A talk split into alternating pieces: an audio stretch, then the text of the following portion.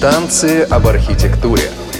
Музыкальное ток-шоу на Радио ВОЗ. Добрый день, дорогие радиослушатели. В эфире Радио ВОЗ музыкальное ток-шоу «Танцы об архитектуре». На своих местах сегодня в студии в Москве Светлана Цветкова. Здравствуйте. Игорь Роговских и по скайпу из Санкт-Петербурга с нами, как всегда, Владимир Николаев. Здравствуйте. Тут недавно у меня знакомая моя спрашивает, а когда будет очередной выпуск танцев с бубнами? Вот с чем сегодня у нас будут танцы, я предлагаю э, рассказать Владимиру. Ну, как говорится, надо всегда помнить и быть благодарным своим учителям. Я хочу сказать, что 23 марта, в день первого выхода нашей передачи в эфир, исполняется 80 лет со дня рождения моего учителя и наставника, замечательного композитора-песенника, автора-исполнителя, барда или как угодно скажите, Евгения Клячкина.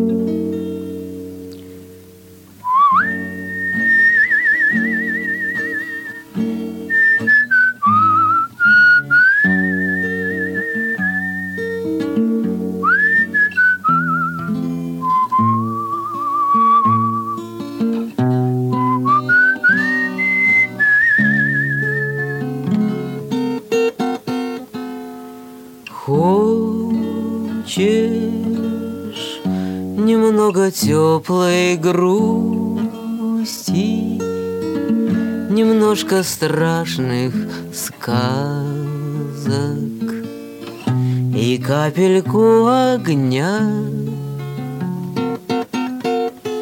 Сядем, слова лгуны отпустим и показные фразы нас больше не манят.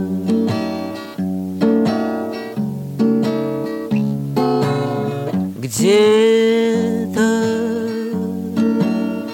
рыдает мокрый ветер, Стучат кому-то в двери. Нам хорошо с тобой. Знаешь, а счастье есть на свете.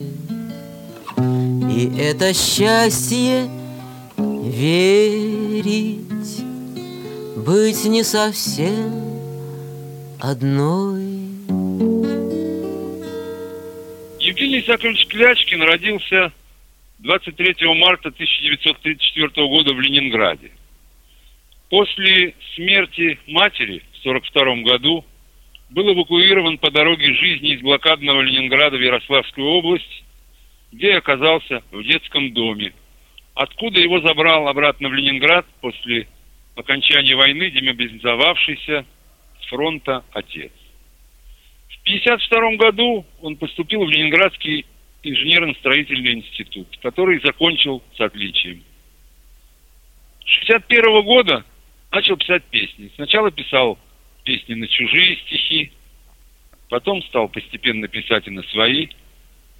В 1983 году ушел из организации Ленпроект, в которой работал с окончания института, в Ленконцерт.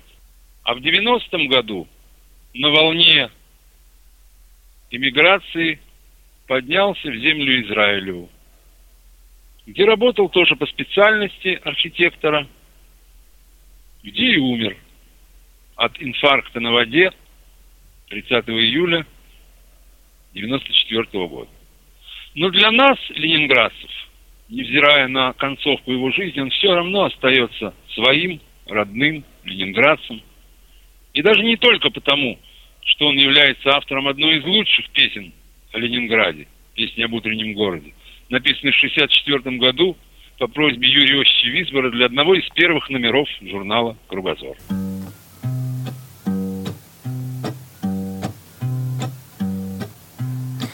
Этот город, он на вид угрюм краски севера полутона.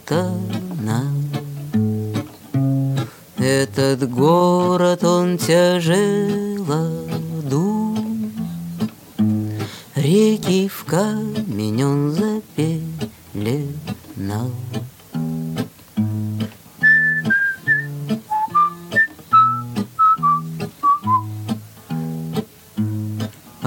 Сейчас дождями перемыт. Пряча лужицы в своей тени. Розовеет на Неве гранит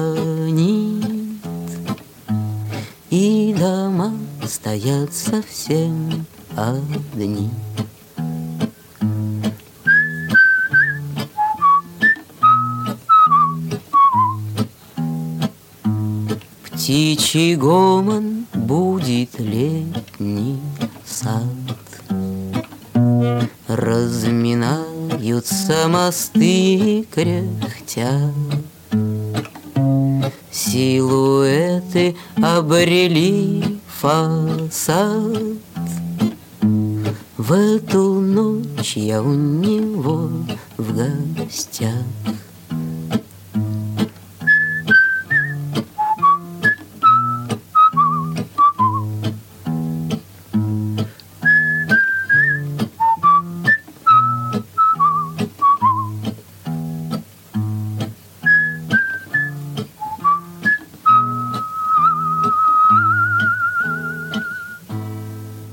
Музыкальное ток-шоу «Танцы об архитектуре» в эфире Радио ВОЗ. Слушаем сегодня музыку Евгения Клячкина. Хотела обратить ваше внимание на то, какой все-таки вот мелодический дар дан человеку. Мелодии, они практически все у него запоминаются и очень красивые, мне кажется. Что называется, из души. Тем не менее, почему-то Клячкина не поют у костров, мало поют в клубах. Но вообще хочу сказать, что Евгений Исаакович все время говорил, что когда мне хорошо, я песен не пишу и о них не думаю. Я наслаждаюсь жизнью и беру от нее по максимуму. А вот когда больно, когда трудно, то есть вот это писание песен как лекарство, борьба, утешение, поиск выхода. И отсюда вот эта интимность, вот эта максимальная обнаженность, иногда на грани допустимого, а иногда уже и за гранью. Вот, например, простая песня, музыки фактически нет. Стихами назвать данный текст тоже не представляется возможности. Но есть трагедия, есть диалог слова и действия. Безграничная любовь одной стороны и постепенное осознание полного ничтожества другой стороны. Как можно эту песню понять, не оказавшись внутри нее, не дожив до нее, не оказавшись на месте одного из персонажей?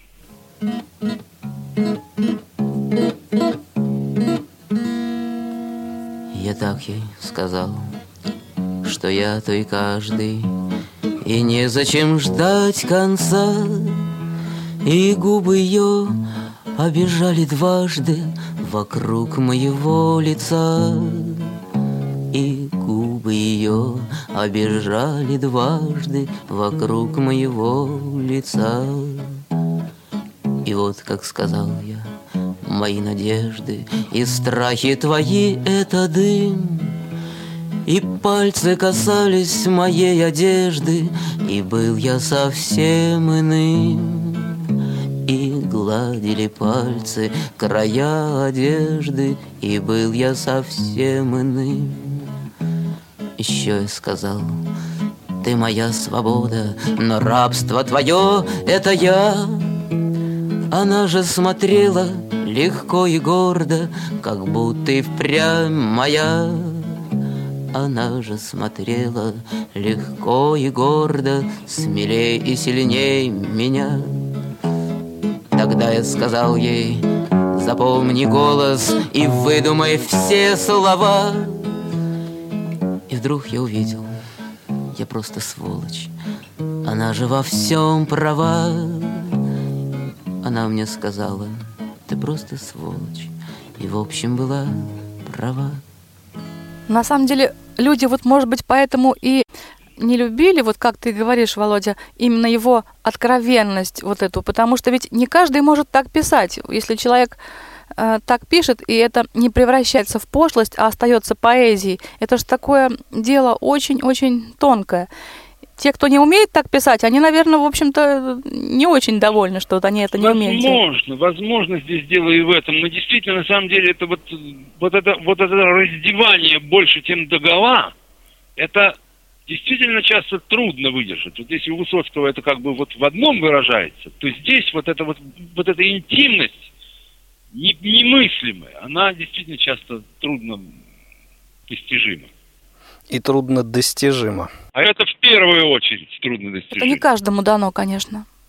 В марте 84 года у нас в Ленинграде в клубе «Восток» отмечалось 50-летие Евгения Сакча, и я придумал сделать ему такой подарок – договорился с ребятами, и мы записали несколько музыкальных пьес, ну, дабы показать, какой вот Лячкин замечательный композитор. Там была у нас басанова, была баллада для тенор-саксофона, что-то на 6 восьмых, в общем, 10 номеров мы записали, и это было действительно прокручено э, в антракте этого концерта в фойе, все слушали, вот на этой почве, надо сказать, мы с Клячкиным и познакомились.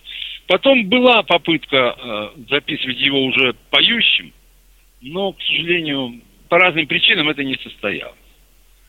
Хочу предоставить вам маленький фрагмент из этих, то есть один из этих десяти треков. Была у него такая простенькая песенка для какого-то современного водевиля.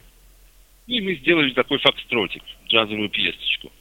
Значит, здесь Владимир Сапогов играет на баяне и на электропиано.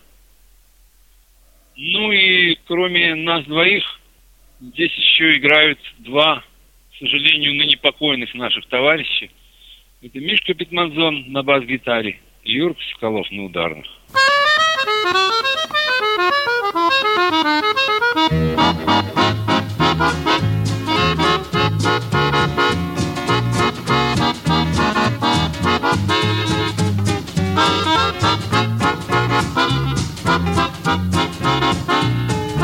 Thank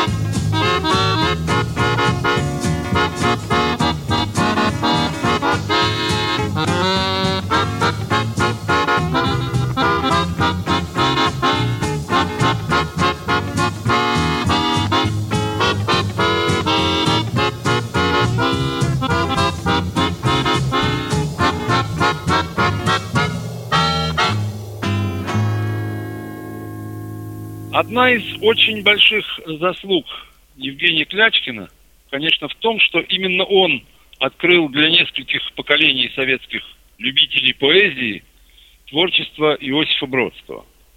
Ну, действительно, он написал 25 песен на его стихи. Конечно, Бродский страшно не любил Клячкина, и это понятно, потому что большинство больших поэтов не любят сочинения на свои стихи. А потом Клячкин и сам в какой-то степени виноват был в этом, потому что э, в первых же двух своих песнях он выкинул в одной две строфы, в другой одну строфу. понятно, что, так сказать, э, стихотворение, попадая в песню, становится текстом, составляющей частью другой формы, а у песни свои законы. Но попробуй ты это объясни поэту. Вот я хочу вам представить роман Скрипача из поэмы «Шествие». Тут еще очень важно отметить, что это было написано весной 64 года, и это было как бы реакцией Клячкина на известный судебный процесс над Иосифом Бродским февраля-марта 64 года.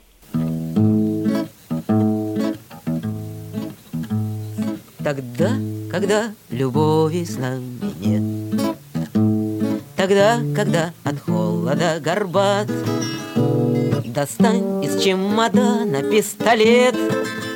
Достань и волоки его в ломбард. Купи на эти деньги патефон. И где-нибудь на свете потанцуй. В затылке нарастает перезвон.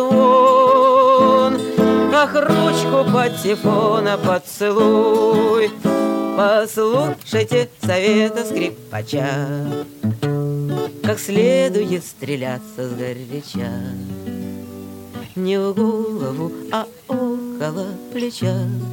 Не в голову, а около плеча.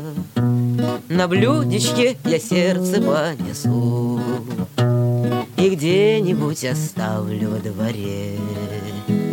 Друзья, ах, догадайтесь по лицу, Что сердце не отыщется в дыре, Проделанной на розовой груди.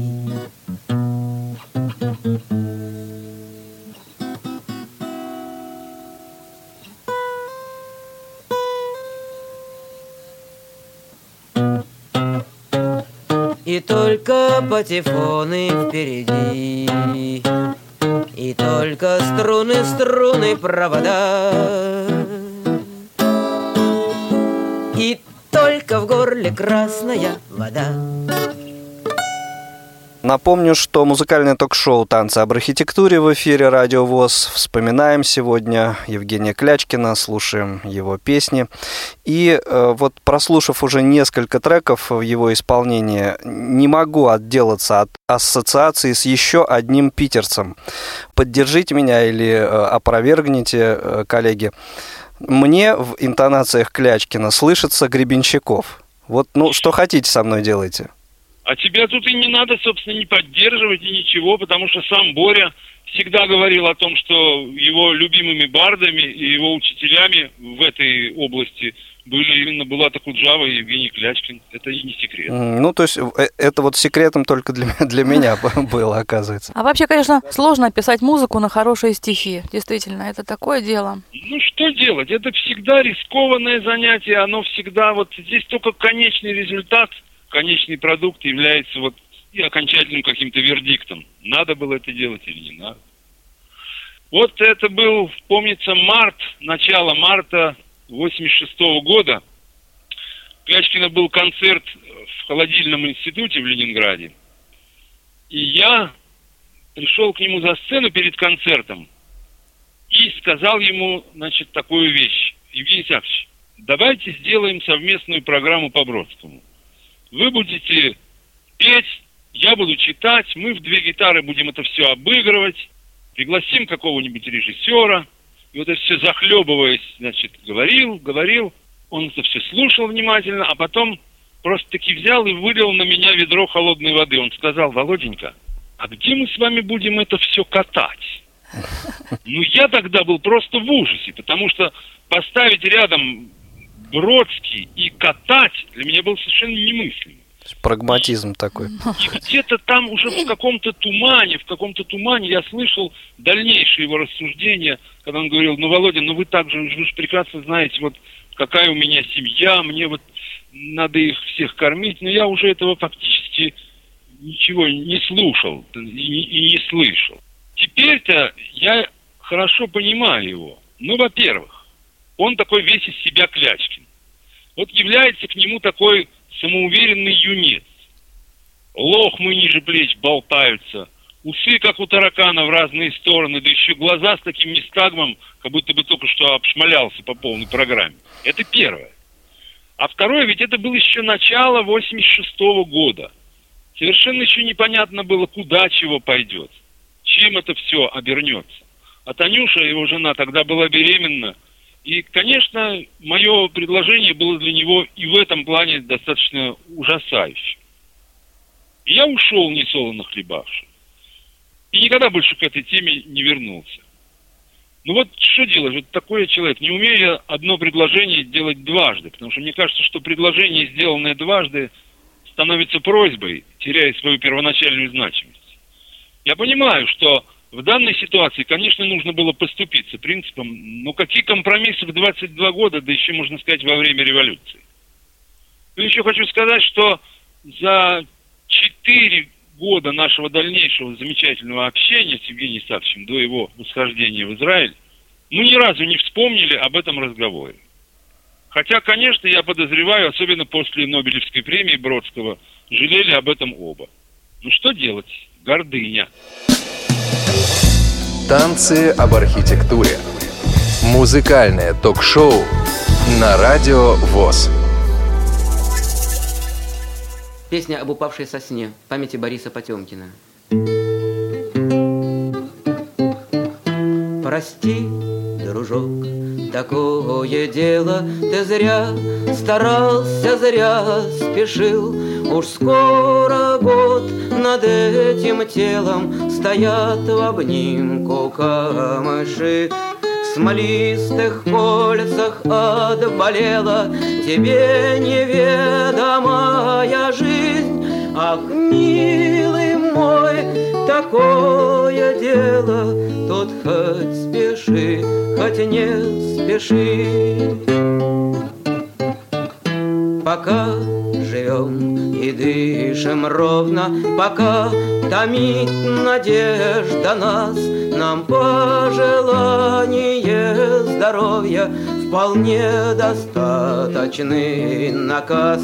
Но червь незрим, незримо гложет, Где прав поэт, бессилен врач, Какой из дней нас подытожит, Зачем, дружок, нам это знать? И вот стоим над павшим телом, Чью крону заметает снег. Речь о сосне, и в ней все дело, человеке речи нет.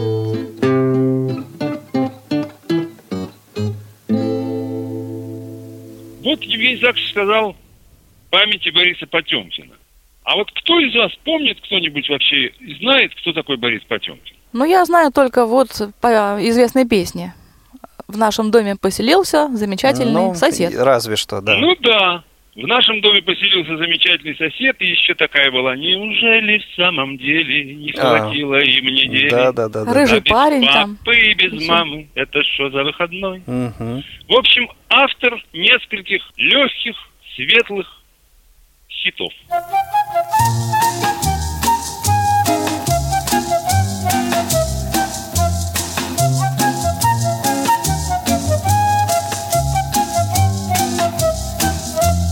Мы с тобою встретились рано Утром. Шел я по дороге, ты мимо шла И сияло солнце на стеклах, будто Сразу сотни солнц ты вокруг зажгла.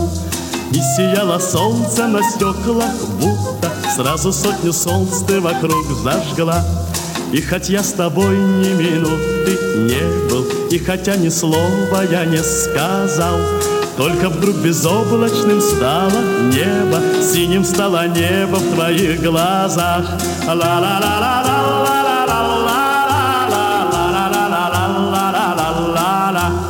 Может быть, все это мне показалось. Просто было утро и солнца луч.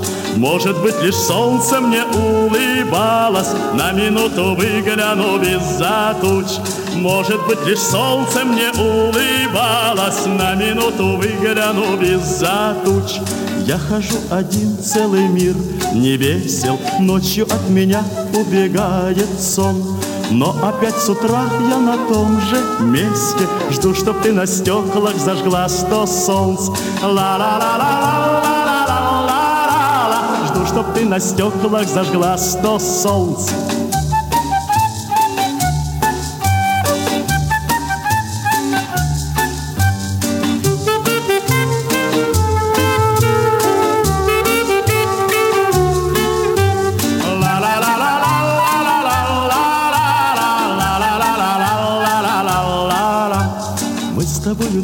встретились рано.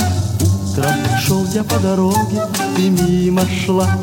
И сияло солнце на стеклах будто Сразу сотню солнц ты вокруг зажгла. И сияло солнце на стеклах будто Сразу сотню солнц ты вокруг зажгла. Сразу сотню солнц ты вокруг зажгла. Сразу сотню солнц ты вокруг зажгла в начале 70-х годов, во время вот этого глухого застоя, для нас, учащихся школы-интерната слепых Ленинградской на проспекте Шаумяна, для того, кто уже вообще о чем-то задумывался и что-то пытался анализировать, существовало совершенно твердое убеждение, что есть два мира. Вот наш школьный, закрытый, ну, с прилегающими к нему семейными мирами, и вот некий тот внешний, в котором песни поют, в котором радио, в котором телевидение, в котором что-то там такое происходит. И эти миры фактически не пересекаются.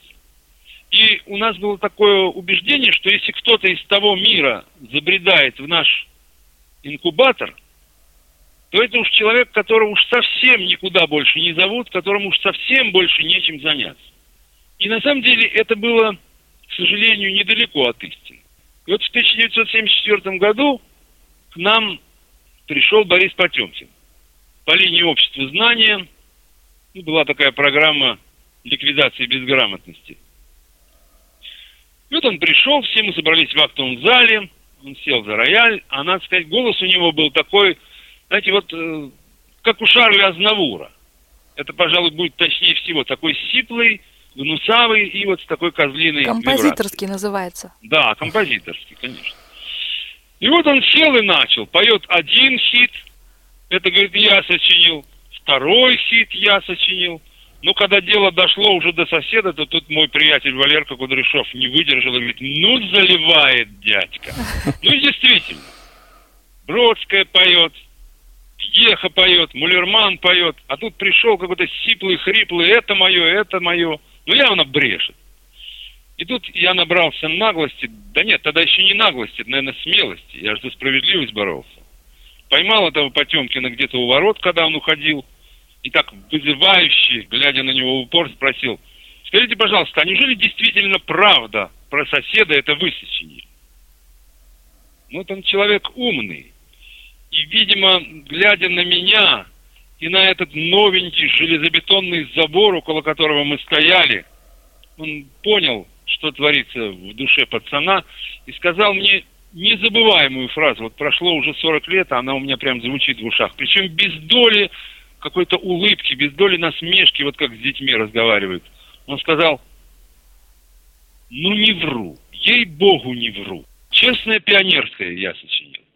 Мы попрощались, он меня, конечно, переубедил, и разошлись. Я всецело довольный своей выходкой. О чем он думал, я не знаю. Но пройдя где-то метров десять, уже из-за ворот, он обернулся и крикнул мне, слушай, но если ты мне не веришь, спроси у Эдиты Пьехи, когда она к вам придет. И вот этим он меня уже пригвоздил, потому что я совершенно забыл вообще, зачем я сюда шел. У меня осталась в ушах только вот концовка этой фразы. Я опрометью вообще ринулся в класс, и что там было, я уже плохо помню. Вот так мы жили. Вот это наше деформированное детство. Эдита Пьеха к нам, правда, так и не пришла. И уже много позже я узнал ту знаменитую историю, когда через год после записи соседа Потемкин пришел к ней, принес ей в подарок дорогущий ковер и кольцо. Вот вместо того, чтобы требовать дополнительных авторских, вместо того, чтобы всучивать ей остальные свои песни. Вот это ли не понимание реального расклада сил? в этой ситуации? Это ли не верх благородства? Я вот себе представляю, как Борис Лазерович поднимается по этой старой лестнице на второй советской, где Пьеха тогда жила. Такой рыцарь без доспехов, с ковром на плече вместо меча.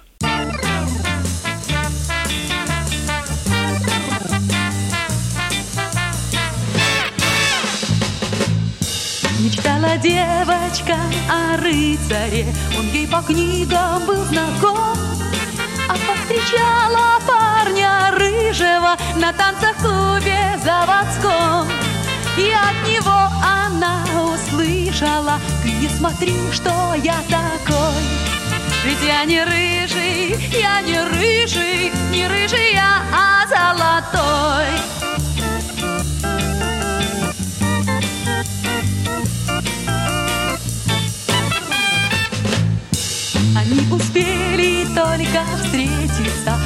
Простилась и ушла, а в голове все время вертятся его лукавые слова. Ты подойди ко мне поближе и будь поласковей со мной. Ведь я не рыжий, я не рыжий, не рыжий я, а золотой.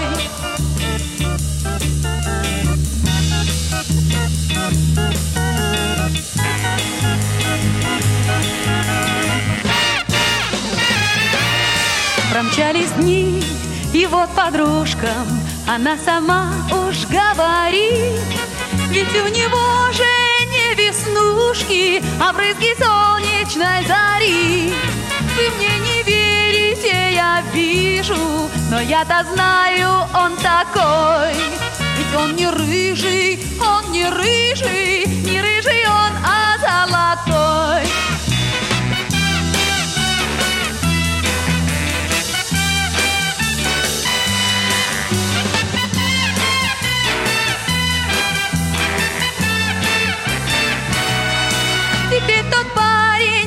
всех ближе, и ясно только ей одной, что он действительно не рыжий, не рыжий он, а золотой. Что он действительно не рыжий, не рыжий он, а золотой. Не рыжий он, а золотой. Не рыжий он, а золотой.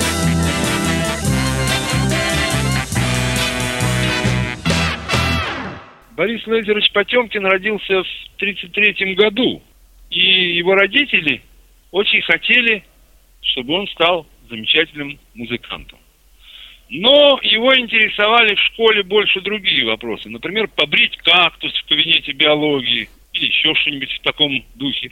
В общем, кончилось все тем, что его выгнали с треском из трех музыкальных школ, и в 1951 году вместо желаемой родителями консерватории он поступил на санитарно-технический факультет Ленинградского инженерно-строительного института.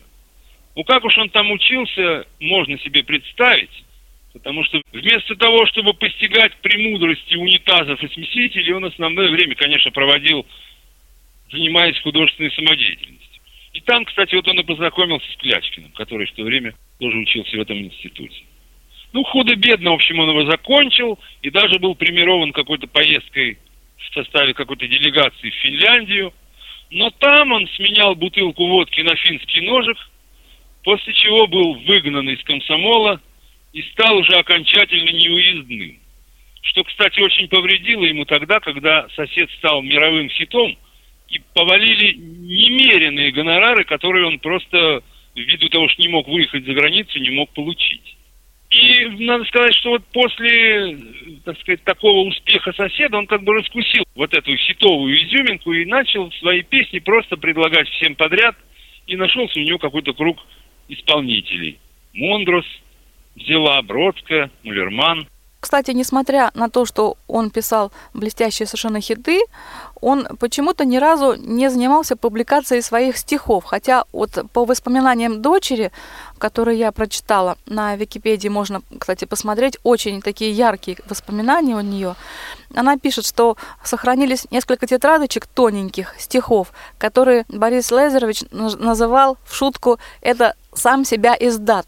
Ну, вот это то же самое, о чем я говорил. Вот это благородство и понимание реальности расклада вообще сил. Просто, просто молодец. А же, тем не менее, все-таки сгущались. Потому что 1971 году всемогущий Лапин закрыл и Мондрус, и Мулермана, и Бродскую. И осталась одна пьеха, которая брала песни Бориса Потемкина. А она что-то еще пела, да? Да, она довольно много песен пела. Вот. А в начале 73 года Евгений Исаакович Клячкин спел на одном из концертов Бориса Потемкина свою новую песню. Я прощаюсь со страной, где прожил жизнь, не разберу чью.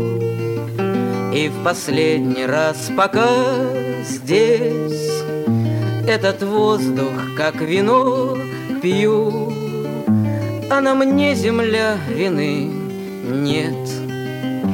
Я не худший у тебя сын, Если клином на тебе свет, Пусть я сам решу, что свет клин.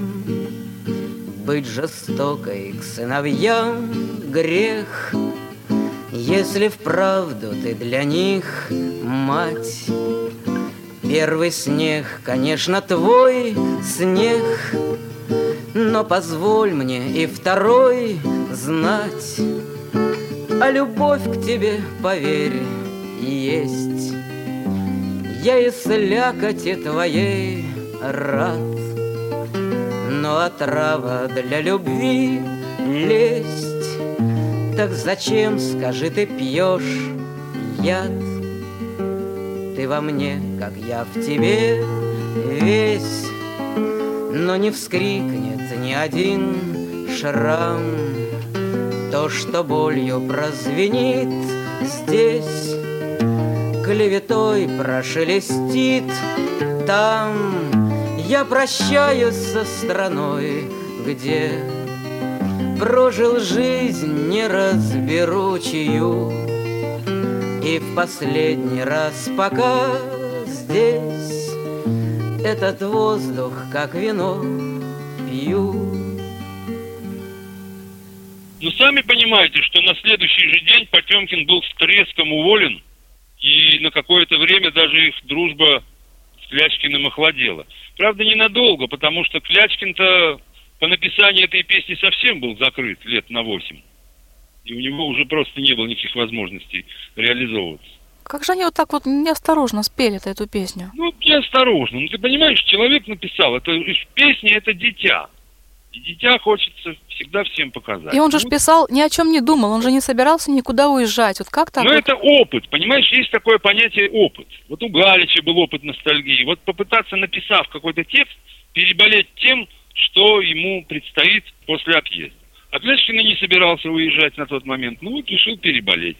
И на тот момент, э, значит, это 73-й год, там все-таки рассматривался вопрос о принятии Бориса Потемкина в Союз композиторов, но в конце 73 -го года его младший брат уехал на ПМЖ в США, и после этого, конечно же, вопрос о Союзе композиторов был закрыт, и Потемкина выгнали уже из Ленконцерта. И вот тогда он стал перебиваться всякими различными обществами знаний, и, видимо, вот тогда он и приходил к нам, а я тут со своей идиотской выходкой. Кошмар. Просто не знаешь, как себя теперь за это и ругать. Ну, потом все-таки добрые люди, как там это получилось, я не знаю, но он все-таки определился на должность директора Дома народного творчества где и создал вот знаменитый наш ленинградский клуб самодеятельной песни. Но это как бы клуб не бардовской песни. Потемкин собирал там тех, кого никуда не принимали, которых отовсюду повыгоняли. И в этом вот он сходен как раз э, этим своим добросердечием, сходен с Вадимом Иосифовичем Мулерманом. Потому что Мулермана тоже всегда в составе аккомпанирующими ему всегда состояли люди, прекрасные музыканты, но всевозможные пьяницы, всевозможные такие, которых уже отовсюду повыгоняли. Но вот он собирал их вокруг себя, чтобы они совсем не пропали. То же самое было и у Потемкина. Но к тому времени у него обнаружился диабет, при очередном анализе крови ему занесли гепатит наши доблестные советские медики. Ну, а уж эта парочка быстро сделала свое дело. И вот здесь мне хочется все-таки вот эти два коротеньких эпизода вспомнить, что когда за пару дней до смерти Бориса Лазаревича дочка пришла к нему в больницу, она как-то хотела его поддержать и сказала, ну вот смотри, пап, вот рядом с тобой человек, ведь он гораздо желтее тебя. А он говорит, да, только он отсюда выйдет, а я уже нет. А потом был объявлен, значит, кровь нужно было сдавать, для него какое-то потребовалось мощное переливание, и больничные власти были шокированы, когда на следующее утро 150 человек пришло сдавать кровь до Потемкина. Это была целая демонстрация. Но, к сожалению, все это было уже бесполезно.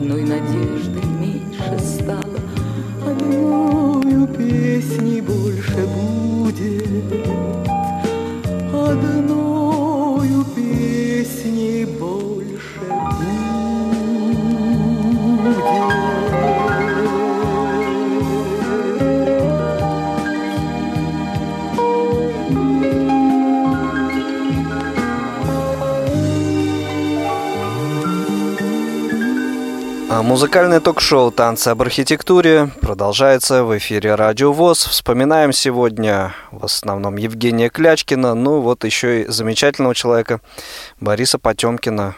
Вспомнили Володя, по-моему, очень красочно, очень живописно э, рассказал, нарисовал нам вот эти картинки из его жизни. Ну давайте теперь вспомним еще один феномен. Вот в советское время был такой феномен, что значит, замечательные композиторы, большие, академические композиторы, подрабатывали как бы для поддержания штанов писанием музыки для кинофильмов и мультфильмов. Вот, ну, Борис Чайковский, Губайдулина, Шнитки, все этим занимались. Вот, например, Света, ты знаешь Мечислав Вайнберг? Ну да, да, конечно, серьезный композитор такой. Сложнейший композитор такой а-ля Мисковский. Вот. Но кто знает, что именно Мечислав Вайнберг написал «Хорошо живет на свете Винни-Пух». Это же в голову не могло вообще сопоставить его вот эти монументальные полотна. Вот. Так вот, в Польше происходило примерно то же самое, может быть, в меньшей степени. И вот замечательный авангардный джазовый пианист Анджей Часковский написал однажды музыку для польского кинофильма «Загадочный пассажир».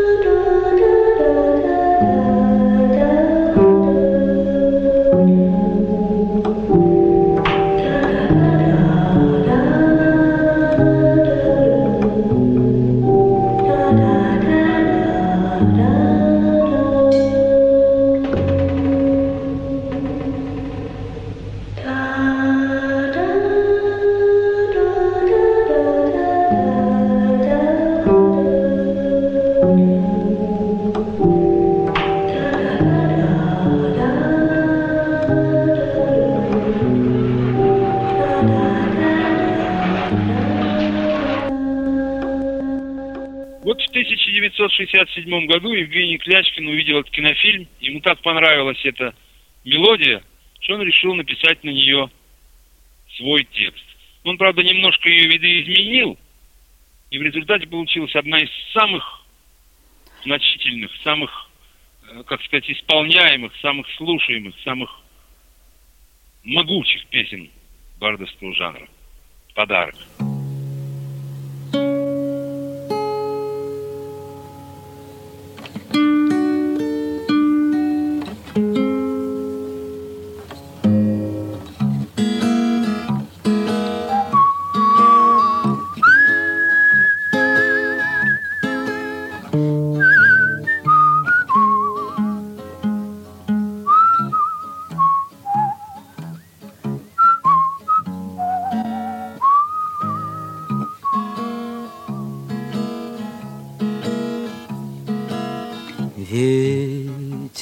Ветер гонит стаи листьев по небу, Ногие ветви подняты, как руки у тебя. Светил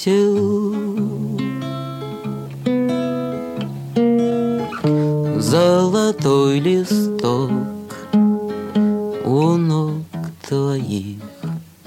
зато трава груба. Даришь мне букетик одуванчиков И говоришь, храни его, иначе я умру.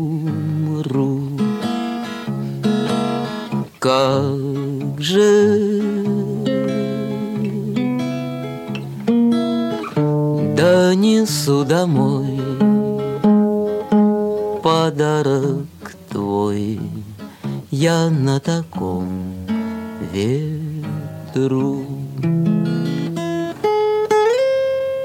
Музыкальное ток-шоу «Танцы об архитектуре» вот таким волшебным, незаметным образом подошло к своему а, завершению. Как всегда, сегодня для вас работали в Москве в студии «Радио ВОЗ» Светлана Цветкова и Игорь Роговских. Э, по скайпу из Санкт-Петербурга с нами как всегда, Владимир Николаев. Э, свои отзывы, э, какие-то пожелания, впечатления о программах этого цикла – пишите нам по адресу радиособачка.радиовоз.ру. Володь, твое финальное слово. Вот где-то то ли на 40 дней смерти Евгения Исааковича, то ли на год был такой в Ленинграде большой вечер памяти Клячкина. И там, когда нас всех участников собрал ведущий этого вечера, он сказал, вот расскажите каждый, как вы, вот каким вы себе представляете Клячкина, каким вы его себе видите, как вот и тут начался просто какой-то кошмар. Мы с Женей то, мы с Женей все. А я подумал, что я буду в конце концов рассказывать то, что было только между нами. Я решил, что пусть он сам за себя отвечает. Когда-то в 70-м году он написал замечательную песню «Прощание с другом». Это была некая полемика с Высоцким. Вот. Но там он сформулировал всего себя. И так до конца жизни он таким и остался. Ошибаться – это право мое. Уважайте же чужие права. Если друг, он не окажется вдруг, Мы вдвоем с тобою как две руки, Только что-то здесь не ладится, друг, Как с перчатками для двух левых рук. Разберемся же словам вопреки. Как все просто, если врет, значит плохо. Ты не врал, когда увидел ее. Ты был прав, и как перчаткой под вздох Этой правдой, как ковер из-под ног. А на что мне это знание твое? Как легко сказать, он трус, но ты не трус. Просто ты благоразумнее, чем я, но какая мне тут слышится грусть, Плетью обух перебить не берусь. Боевая поговорка твоя, Я успею стать разумным, как ты, Но тогда уж не решусь рисковать. Я прощупаю и фланги, и тыл, Где плечом, а где надежней цветы. Ты прости, что я сейчас рисковат. Я с тобой как будто по проводам, Как вагончик, что с пути не сойдет. Надоела мне твоя правота, Ошибаться — это право мое. Уважайте же чужие права.